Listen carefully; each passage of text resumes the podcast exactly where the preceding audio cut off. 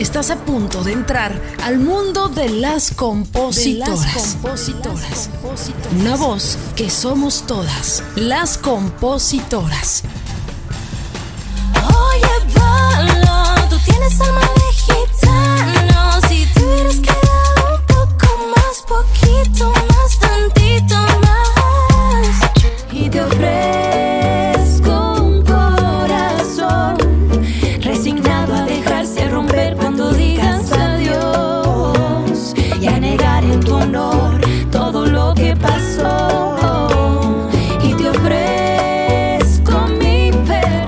Queridas colegas, bienvenidas a otro episodio de Las Compositoras. Las abrazo con mucho cariño en este espacio donde eh, soy privilegiada de conocer la historia de tantas mujeres tan talentosas, de tantas compositoras. El fragmento, los fragmentos que escucharon al inicio de este episodio, bueno, son creaciones de Dayu Rosenblatt, que la tenemos como invitada el día de hoy. Qué gusto tenerte, querida, qué gusto que podamos conversar, aprender y conocer más de tu historia. Cuéntame cómo estás hoy.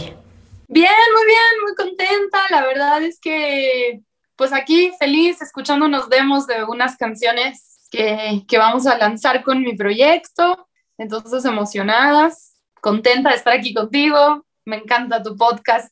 Lo que la gente no sabe es que el día que te conocí llegué como fan, así de hola. Fue muy bonito coincidir eh, en esa noche de mujeres de la industria. Precisamente me tocó eh, conversar con varias compositoras, gracias a nuestra querida Michelle Gas que nos invitó. Y, de eso se trata, ¿no? De crear, de conocernos, de también atrevernos a juntar diferentes talentos y, y, fusionar ideas, rolas. Yo estoy maravillada con todos estos espacios y todo lo que últimamente me ha tocado vivir en relación a las mujeres dentro de la industria. Creo que ya es más notable, ¿no? Cuéntame, Dayu, de entrada tu historia, cómo es que la música no te atrapa. Me imagino que desde niña, como a muchas de nosotras.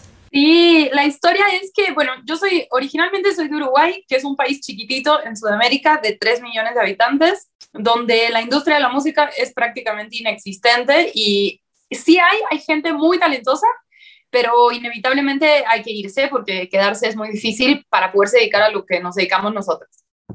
Entonces, bueno, cuando yo tenía 14, nos fuimos a vivir con mi familia a Brasil y entré al conservatorio porque pues era la típica niña nerd que no tenía amigos y nomás estaba estudiando música.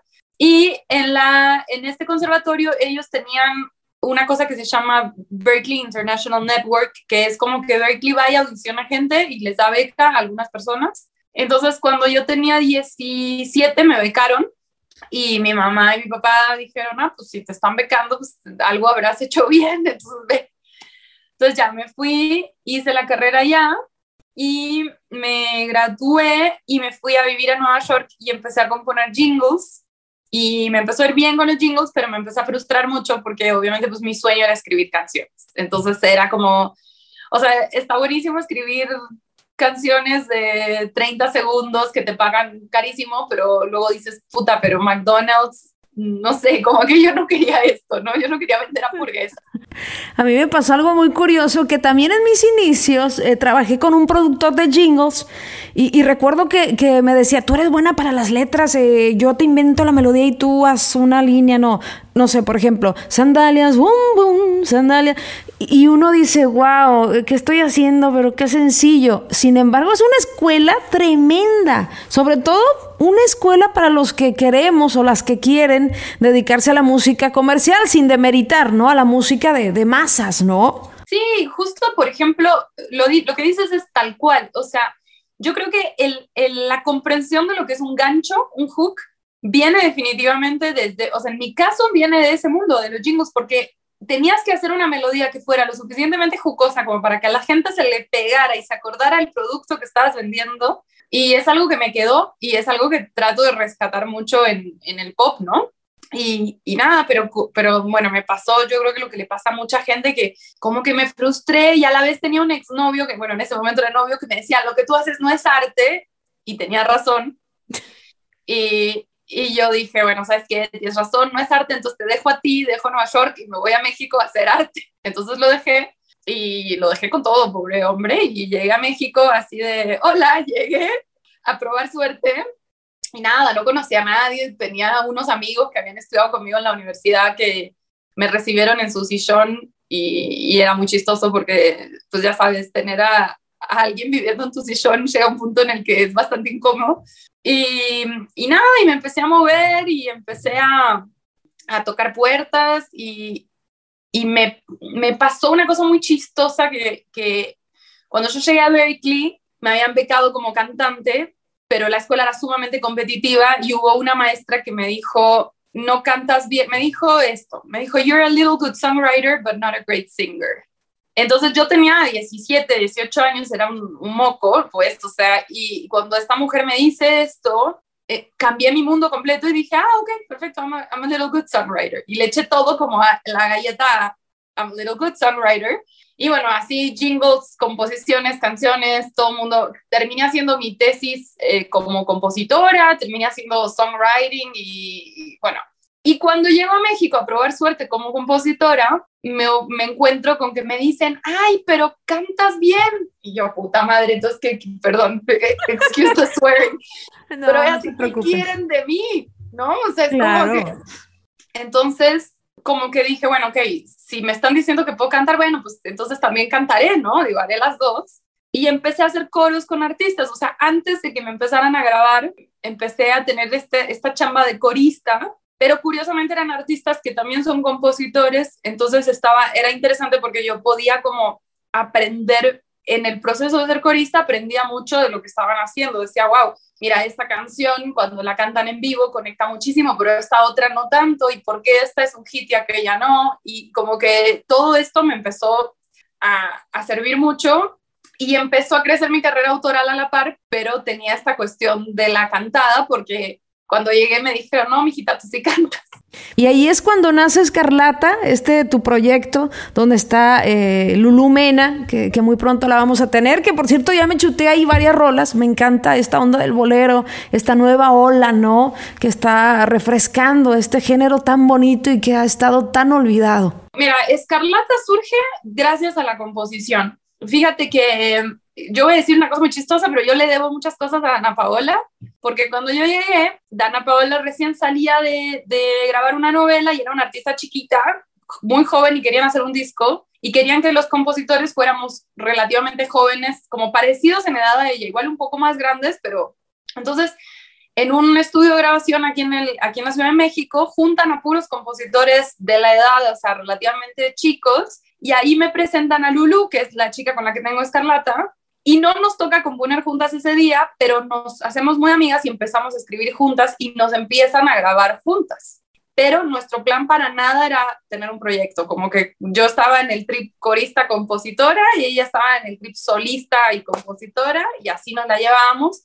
Y resultó que un día compusimos una canción que nos, nos agarraron un hold para un proyecto y fíjate que tú me vas a entender, o sea, cuando te, cuando te agarran un hold de una canción, generalmente te genera gusto, dices, ah, qué bueno, ¿no? Eventualmente o la graban o no. Pero fíjate que esa vez nos dio coraje, o sea, como que nos dijeron, les, les van a grabar, y yo me enojé, dije, ay, ¿por qué? Y ella igual, y entonces le dije, oye, está raro, ¿no? ¿Por qué no, por qué no, no estamos contentas que nos van a grabar esta canción? Y entonces dijimos, bueno, a ver qué pasa con la canción, eventualmente no la graban, como que se cae eso, porque obviamente nosotras como que no traíamos ese vibe, y le digo, mira, yo canto, tú cantas, saquémosla nosotras. Y entonces empezamos con eso, y empezó esa, y después hicimos otra que se llama La Oveja Negra, y de eso pasamos a un EP, porque empezamos en plan, hay que hacerlo, pero como quien no quiere la cosa, y chances si a la gente le gusta, seguimos, pero resultaba que tocábamos las canciones y la gente era como, ah, oigan, y bueno, ¿y qué más tienen? Y entonces, digamos que de una cosa lleva a la otra, ya llevamos siete años de proyecto y felices y empezó siendo una cosa súper popera y country y acabó siendo bolero y ahora el bolero es donde realmente nos hallamos porque el bolero fue como, como una cosa muy loca. Hicimos, hicimos una bohemia de la, del cantoral con puras mujeres y le hicimos tributo a Malena Valdelamar y cantamos mucho corazón y nos obsesionamos cada quien por su lado, como dijimos, wow, qué locura Y entonces yo me eché como un mes de que me clavé en todas las armonías, me senté así de que tipo nerd, ya sabes, así de qué hacen y cómo y nada, nada, igual ella. Y nos juntamos a componer e hicimos un bolero, que es eh, Te ofrezco, es el primero que sacamos. Pero de ahí como que nos agarró la cuestión de decir, qué lindo género y qué triste que se muera con esa generación, ¿sabes? O sea, que, que con esa generación que lamentablemente aparte están todos, o sea, es, una generación que se están empezando a ir, lamentablemente, o sea, el maestro Manzanero y, y entonces de repente dices, qué loco, ¿no? Qué loco que, que es un género que nos representa a los latinos, que es un género súper bonito y que se está muriendo con una generación que se está yendo, o sea, ¿por qué no lo podemos agarrar? Y lo empezamos a hacer y fue donde realmente siento que encontramos el, el, sonido del proyecto. Fue cuando dijimos, oye, ¿sabes qué? Nosotras somos esto. Y ahorita pues felices con esto y, y, lo mezclamos con géneros y el próximo que va a salir es un bolero con bachata y hay uno que tiene urbanito, o sea, y hay uno ranchero y, y lo estamos mezclando un poco con todo porque es un género también que se presta a colaborar. Es un género muy amable, digamos.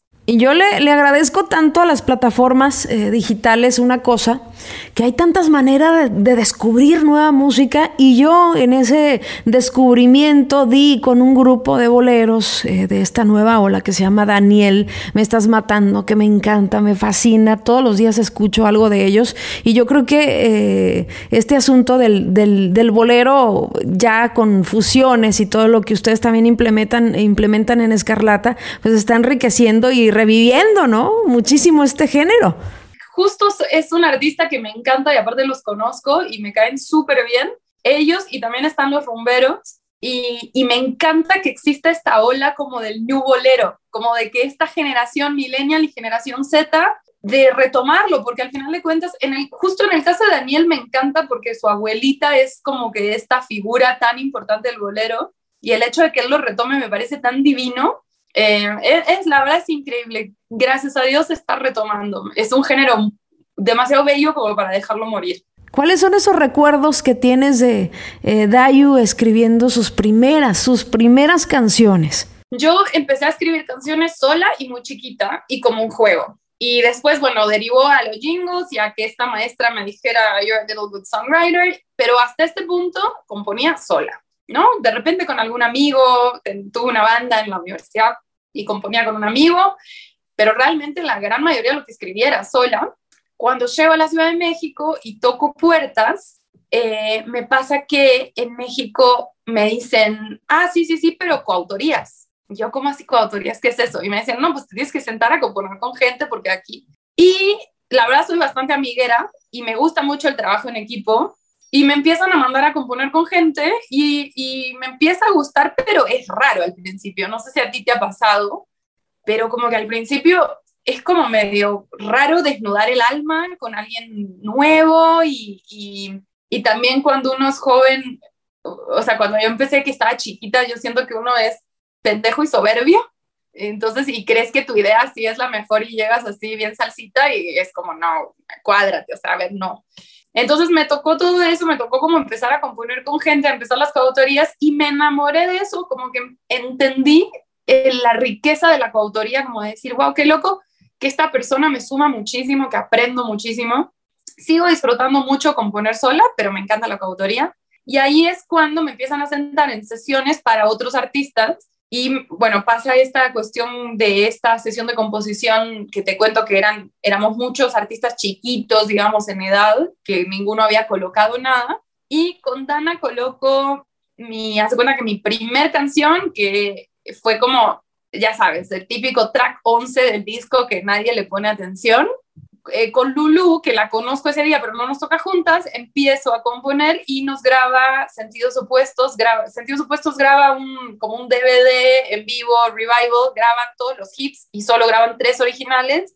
Y de las tres originales eh, terminan grabándonos a Lulu y a mí esta juntas que se llama Lo que quieres escuchar y a mí otra que se llama Dime la tercera canción que mete en ese disco era una canción de, de una compositora que yo admiro mucho, también de, Sudamérica, que se llama Claudia Brandt. Entonces, para mí fue como la primera vez que vi mi nombre en créditos al lado de gente que yo había admirado toda la vida.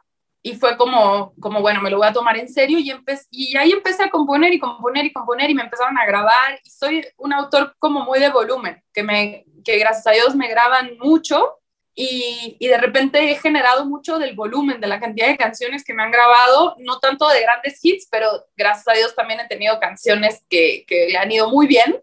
Y empecé así, realmente los primeros dos que me grabaron fueron Dana y, y sentidos, sentidos opuestos, y después, bueno, me grabó Dulce María, y después empecé también a colocar canciones, mis papás, como te comenté, vivían en Brasil, y entonces de repente iba a Brasil y decía, oye, pues voy a tocar puertas por allá, y componía alguien allá, entonces tuve una canción de novela allá, y le fue muy bien, y como que me empecé a mover dije, voy a, como voy a aprovechar esta ventaja que tengo de los tres idiomas, ¿no? Digamos, el, el, inglés, el portugués y el español, y me empecé a como mover un poco por todos lados. Y como te digo, como que soy una compositora mucho de volumen, de que compongo mucho y me gusta que se grabe y no me importa mucho que el artista sea de repente, me, por ejemplo, aquí en México me graban muchos de, de, disquera y me graban muchos independientes y luego los independientes dan sorpresas, ¿sabes? O sea, que dices como, oye, mira, este chiquito que no, que parecía que no, ¡pum! De repente. Y bueno, dentro de esas sorpresas, pues Dana, porque Dana fue, cuando la primera vez que me grabó fue un track 11 en un disco X y la segunda vez que me grabó fue una canción que se llama Final Feliz, que fue, que sonó en Élite y fue un hit, y después Oye Pablo, con la que me acaban de dar un premio, y, y la relación con, con Dana aparte es divina, porque claro, es una relación de, de hace años, ¿no? Entonces, como que soy mucho de, de, la paciencia, de creer en alguien y quedarme ahí y y eso me ha dado muy buenos resultados. Y creo que a la mayoría de compositores cuando van iniciando, cuando vamos iniciando, hasta nos molesta que nos digan eso tan trillado, ¿no? Porque así lo vemos como paciencia, ya sé que debo tener paciencia, pero no tengo paciencia. Pero es tan importante porque creo que en ese, eh, en ese promocionar, en ese moverte, siempre creas la energía y tarde o temprano, yo siempre digo, ¿no? Por lógica, también si te la pasas promocionando temas aquí, temas allá, va a caer, algo va a llegar definitivamente. Tú tienes, eh, recientemente recibiste un premio por la Asociación Nacional de Compositores de México de una canción eh, que te fue muy bien y, y, creo que recibir un premio ya de, esa, de ese nivel alimenta, ¿no? Lejos del ego, alimenta, motiva personalmente. Sí, mucho, me motivó mucho. Aparte fue muy mágico eh, recibir el premio. Yo soy muy de mis amigas, de mi gente, entonces como que el día del premio la SACEM te da una, te da una mesa, digamos, y en mi mesa estaban mis amigas, o sea, estaban mis coautoras con las que, con las que estuve todo el año trabajando, ¿entendés? Estaba, no sé, Loli Molina, Amanda Coronel, Lulu, que es mi socia, y también estaban mis suegros, mi esposo y también mi mamá. Entonces, como que dices, yo lo he mantenido todo como muy, muy caserito y muy familiero y, y, y recibir un premio así tan lindo, rodeado de esta gente que es la gente que estuvo contigo desde el inicio, eh, es muy lindo también. La verdad, mira, te voy a decir una cosa, eh, lo de la paciencia es como el cliché, como tú dices, pero yo como que tengo esta idea de que cada vez que hacemos una canción estamos comprando un boleto de lotería. Y cuantos más boletos de lotería compres, más probabilidades tienes de ganarte la lotería, ¿no? Entonces, claro es eso, y, es algo que le digo mucho a la gente cuando está empezando. Me gusta mucho ayudar a la gente cuando está empezando. O sea, soy la típica que cuando llega alguien y nadie se quiere sentar a componer, yo digo, yo, yo sí me siento, porque si, a mí mucha gente me dio ese voto de confianza, entonces como que me gusta esa reciprocidad. Y nada, y es eso, la paciencia es un gran cliché, pero es, es algo bien importante tener. Yo creo que la combinación de paciencia y fe es magia. Me interesa mucho saber cuál es tu opinión de, de, la industria actual, ¿no? Sobre todo el asunto digital, de cómo ha cambiado el consumir música y cómo los compositores también de alguna manera tenemos que adaptarnos. Y para, para mí, en lo personal, aunque mucha gente no esté de acuerdo, porque dicen que peco de positiva, me parece más sostenible este asunto digital eh, para las, eh, los y las creadoras, ¿no? Fíjate que yo creo que estamos en un momento es muy loco, porque yo creo que hace unos años, más o menos cuando yo me mudé a la Ciudad de México, hace como 13 años, estábamos como en el boom del rollo de la piratería y las plataformas digitales tipo Spotify, Apple Music, todo esto como que todavía no despegaban. Entonces empezó a haber como una crisis tremenda, dejaron de firmar gente las disqueras, no sé si te acuerdas, como que los proyectos caían. no había proyectos, no había managers, había tres proyectos locos de disquera y todo el mundo quería meter canciones ahí, o proyectos de televisión o cosas así, pero no había nada, no había nada, eh, no había nada como nuevo, fresco, y también las disqueras estaban con mucho miedo y los artistas independientes ahorcados, porque si eras independiente no tenías nada. Y las plataformas estas vinieron a revolucionar todo y como que levantaron el muertito, lo revivieron y ahora el muertito está bárbaro. Es o sea, como que la industria de la música se revivió, se volvió algo súper poderoso, sano. Siento que ahora hay más managers, más artistas, más compositores que nunca, que aparte hay oportunidades. Me en cuestiones de géneros, a mí personalmente me encanta que el regional mexicano siento yo que está medio como volviéndose muy de moda y haciendo como un crossover al pop, donde todo mundo quiere, o sea, ya Snoop Dogg sacó hasta cosas con, con y, y en general eh, como que siento que, que es una época muy sana, donde la música es muy fuerte, El, lo que pasó con Erika y Despacito, también siento que le dio a los latinos un segundo aire que, la, que mucha gente dijo como sí, ahí en Latinoamérica, en, en, México, en Colombia, ¿no? Entonces, también siento que eso cambió mucho nuestra, nuestra dinámica como latinos, también de autorrespetarnos y decir, valemos, ¿no? Y tenemos que, que, que salir adelante y que tenemos con qué. En tu caso, ¿cuáles serían esas cualidades que te han ayudado a superar todo lo que se tiene que superar en este negocio para no desmotivarte, para seguir, para vivir, ¿no? De tu sueño. Yo creo que paciencia y fe es, es primordial y creo que no tener miedo como de speak up, ¿no? De decir valgo y soy buena y denme la oportunidad y de pelear por lo que te toca. Sí es una industria machista, sí es. No solo en Latinoamérica, creo que, creo que en todos lados por mil razones que no nos vamos a poner a discutir el día de hoy, pero siento que, que cada vez está cambiando más eso y, y, que si una aprende como a decir valgo y estoy acá y lo que hago es bueno y, y creo que es, eso me parece que es súper importante. Es lo más difícil, la verdad es que yo me la vivo, yo soy la reina del síndrome del impostor eh, y, y entiendo que es bien difícil eso, pero sí creo que, que desarrollar ese, ese, esa garra de decir, no, soy buena y valgo, y abre, denme la oportunidad y cuestionar, decir, dame la oportunidad.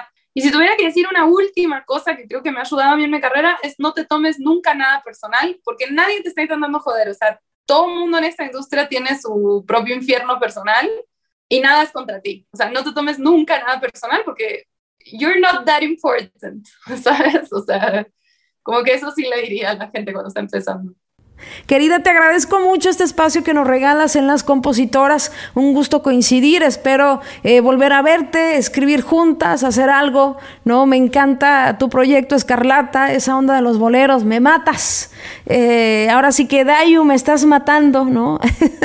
te mando un abrazo y espero pronto volver a saludarte. Muchas gracias a ti, toda mi admiración. La verdad es que eres una genia, me encanta que tengas este podcast y bueno, como compositora ni se diga, ídola de ídolas. Así que te voy pronto, te voy a ir a, a tocar la puerta. Así, te voy a ir a visitar para que compongamos. Gracias por escucharnos. Te esperamos el próximo jueves en otro episodio más de Las Compositoras, una voz que somos todas. Recuerda seguirnos en nuestras redes sociales como Las Compositoras y darle seguir a nuestro perfil para tener más visibilidad en este podcast.